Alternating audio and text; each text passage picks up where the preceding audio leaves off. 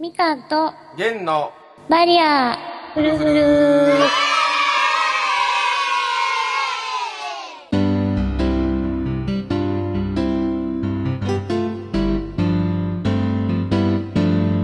皆さんこんにちはみかんです。弦です。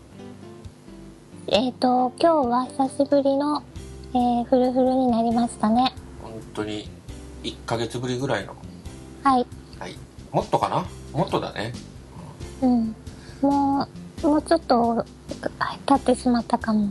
はい。しれませんけど。はい、すいませんでした。すいませんでした。お互い体調崩したり出張があったりいろいろとあったんだよね。うん。なんかなかなか二人の時間も合わなかったり。でう大変申し訳ありませんん。申し訳ありませんでした。はい皆さんお待たせしました。はい。ケイさん今日で8回目だよね。今日8回目。ね。っていうことではい。えっ、とでもその1ヶ月ちょっと前になっちゃうけどうん。お手紙が来たんですよね。そうだよね。えっ、と去年の10月の15日にメールをいただいてたんだね。申し訳なくはねほったらかしで。1ヶ月ちょうど経ったんだね。そうだね。あのバリアフルフルに初めてメールをいただいたんだよね。よかったです。じゃあちょっと読んでみようかな。はい。えっ、とみかんさんげんさんはじめまして。いはい。つも楽しく聞いています、僕は近日で某特別支援学校に通っています。施設で暮らすようになって10年以上になりますみかんさんは一人暮らしをされているようですね。僕もいつかは一人暮らしをしたいと思っていますがなかなか状況も難しく自信もありません。うん。おまけに他人とうまくコミュニケーションが取れないので介助者とうまくやっていけるかが心配です。はい。一人暮らしをするためのアドバイスや介助者とうまく付き合っていく方法を教えてもらえないでしょうかこれからも楽しいポッドキャストを期待しています。はい。ありがとうございます。ありがとうございます。純兵衛さんは筋ジストロフィー症の病気なんだよね。筋ジスでってことはね、そうだね。で某特別支援学校っていうのは昔の養護学校なんだよね。この間、あのみかんちゃんに教えてもらった。はいはい。だから中学生か高校生かうん。だと思うんだけど。かな。うん。みかんちゃんが一人暮らしをしているというような様子を、まあ、この番組で話をこうしていたのでそれに対しての質問なんだね。うん。そうだね。えっと、一つは一人暮らしをするためのアドバイスをくださいっていうのとうん。もう一つは介助者とうまく付き合っていく方法を教えてもらえないでしょうかっていう。うん。まあ大きく分けて2つの質問に分かれるのかな。はい。そうだね。じゃあそれにちょっと答えていきます。はーい。よろしくお願いします。えっ、とじゃあ1個目がうん。えっ、となんだっけ。えっとね一人暮らしをするためのアドバイス、あそうだそうだ。うん、そのうん。一人暮らしをしたいと思っていますがなかなか状況もうん。難しく自信もないと。うん。でそうそうそう。他人とうまくコミュニケーションも取れないので心配だっていうのがよね、うん。そうだね。私もそうだったのであの高校生の時とかはなんかこれからどうしどうやっていこうかなっていうかうん。うん自立生活っていうことも考えてたけどうん。なんか進路ですごく悩んでいてうん。多分ジンベエさんもそうなのかもしれない。うんけれどうん。なんかうん。いろいろ先生にも相談したりうん。学校を探しに行ったりとか大学に行きたかったから、うんうんうんだからまず自立生活っていうのもあったけど私はうん学校に行ってなんか探したいっていうか自分のやりたいことうん。見つけたいなと思ってて、うん。そこからこう人とのつながりっていうのをなんか見つけるっていうかうん。つながることを学んでったっていうかそんなことがあったからうん今その施設と学施設の状況が前と私がいた頃とは変わってるとは思うんだけどうん。なんかうんそうだね。そういう目標っていうかうん。まずは一歩外に出てみたり見たりとか、うん。まあ、施設の外に出るにはどうしたらいいかとかうんそんなことを身近な仲間とかうん。なんか自分が一番こう信頼できるようなうん。先輩とか、まあ先生でもいいと思うんだけど、ちょっと相談してみたらいいのかなって。で、いろんな情報を今のうちから、うん。若いうちからっていうか、学校にいる間にできることは、いろいろ吸収した方が、私は良かったなって。うんうん。例えば？うーん。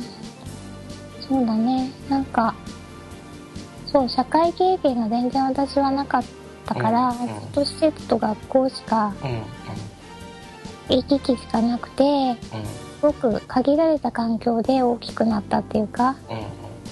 成長したから人間関係もすっごい狭い中に育ってた。かうんうんら、まあ、仲間は同じ病気の仲間は当然いたけどもうん。うんやっぱり外の世界がうん。どうなってるのかがさっぱりわからなかったし、うん。仲間以外はみんな大人しかいなかったから、うんうん。医療関係者と先生しかいない。そういう中でせあの施設で暮らしてたっていう意味ね。うん。うんだから、なんか、同じ世代のな子供たちっていうか、人たちとの接点がまるでなかった。から、なんか、すごく情報不足っていうか、うんうんうん、経験不足。うん私、電車に乗ったこともなかったし、うん18歳まであそうなったんだ一人で乗ったことがなくて切符の買い方も知らなかっうんうん。だからなんかそういうことを学校で学校っていうか学生のうちにうん。なんかできることを例えば料理を作るとかねうん。調理実習も学校ではあるけどうん。なんかそういうのも生活に役立ったりするしうん。なんかあとはなんだろう生徒会活動とか私も一生懸命いろいろやってた。だけどそういうのに関わったりクラブ活動一生懸命やったりとかそういうことでなんかリーダーシップっていうか自分がなんかなんだろうなこう前に進むっていううんうんことをなんか学んだっていうか学校にいる間にいうん。ろいろ経験できてうん。なんか良かったかなとは思っててなんかもしジンベエさんが今どういうことしてるかわからないけどなん。うんか今いる間にできることをどんどんやったらいいなって。なるほどね。制度的な問題もあってうん。なかなかすぐには難しいと思うじゃあ今一人暮らしをするためにいろんな不安を持っているとは思うけれどもうん。結局一人暮らしをするっていうことはいろんなこういろんな人の中で生活をしていくっていう、うん。その今のような限られた施設の中の人間関係じゃなくて、もう不特定多数のこういものすごい広い人間関係の中で生きていかないといけないし、何より一人暮らしをしてするだけが自分の人生じゃないからうん。こう一人暮らしをした後何をしたいかっていうふうなことも今しっかりあの考えた方がいいんじゃないっていうことかな。うんそうだね。なかいっぱい夢を持ってほしいっていうか。あそっか。うん。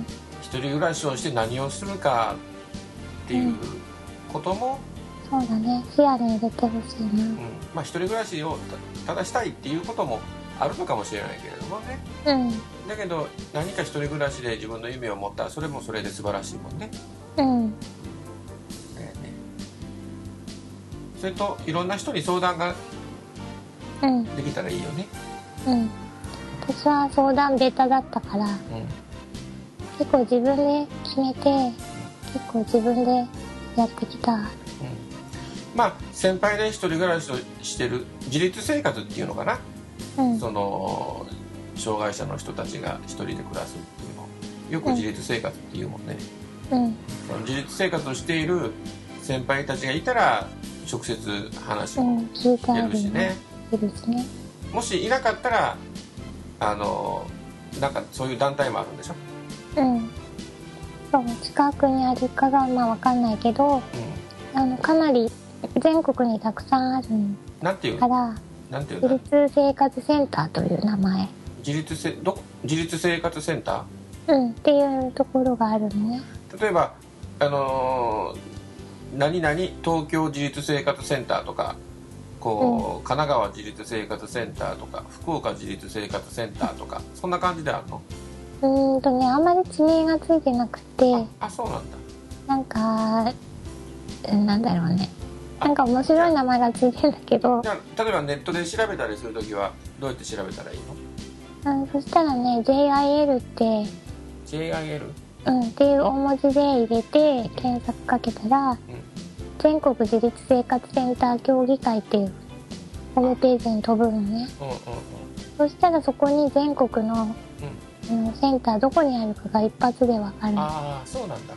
じゃあその JIL で検索をしてその全国の自立センカセンタうん自立生活センター。のー障害者の人たちが運営しているうんうん。そういう情報ステーションというか。うん。じゃあそこを開けばあの一番近くのうん。そういう自立生活センターの場所が分かるんだよね、で相談もできる相談もできる。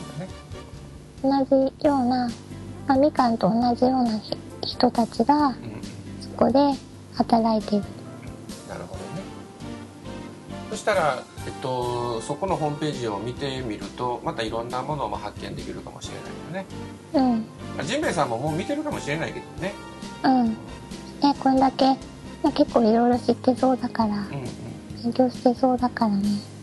うんでもあのー僕らはさその施設に入った経験がないからこうよく実感としてはつかめないんだけれどうん。その今のみかんちゃんの話を聞いてたらあの電車のチ切符を買うことがなかったとかさうん。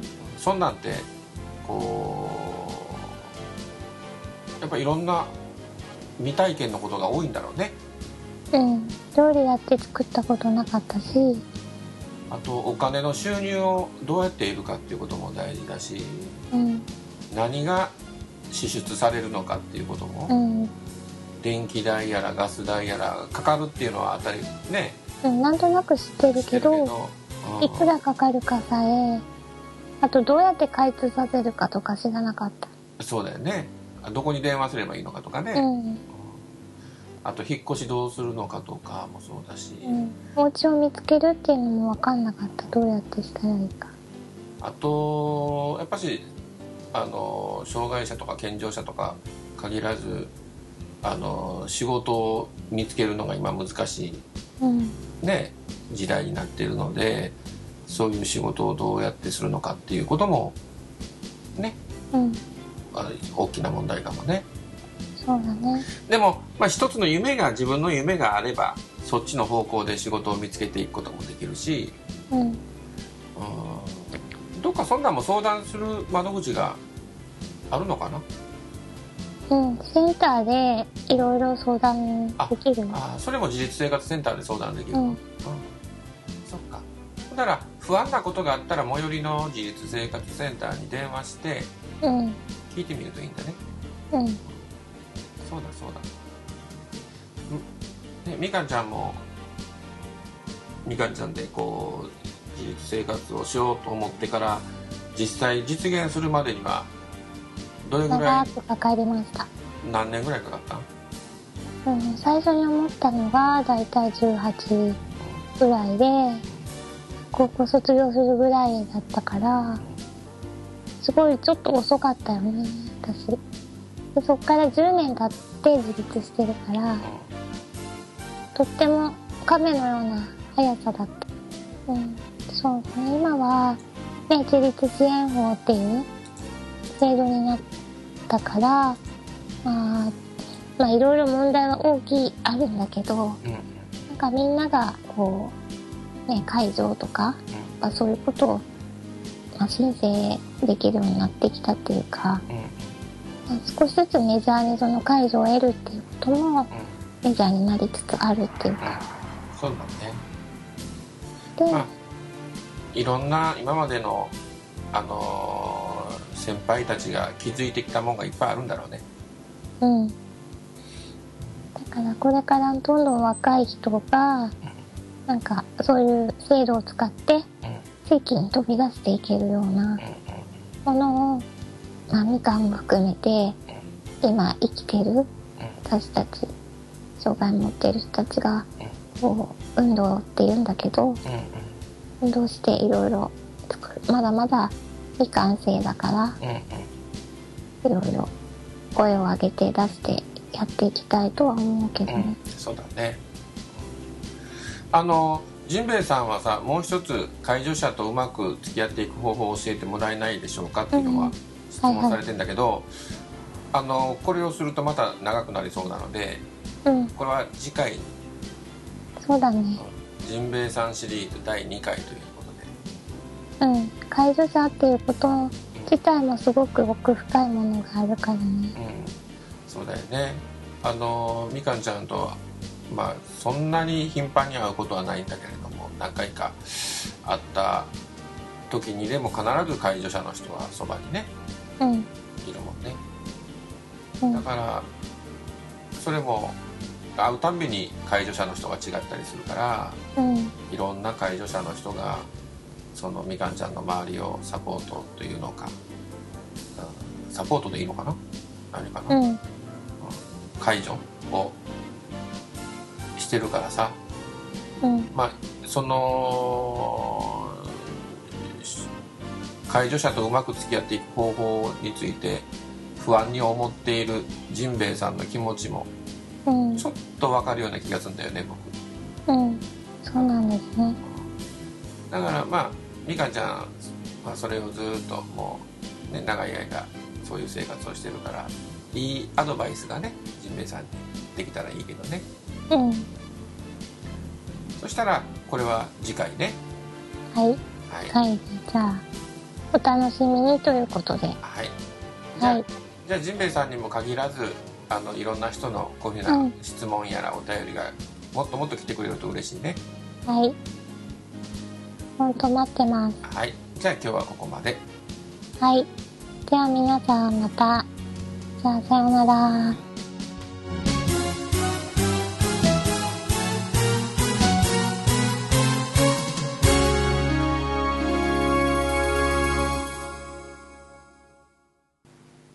ラリアフルフルでは皆さんからの感想を、えお待ちしています。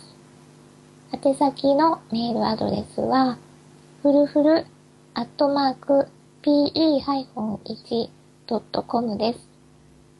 fu, lu, fu, lu アットマーク pe-1.com です。皆さんからの一言でも何でも構いません。ケンさんやみかんへの質問でも構いません。えっ、と、ぜひぜひ、えーお寄せください。お待ちしてます。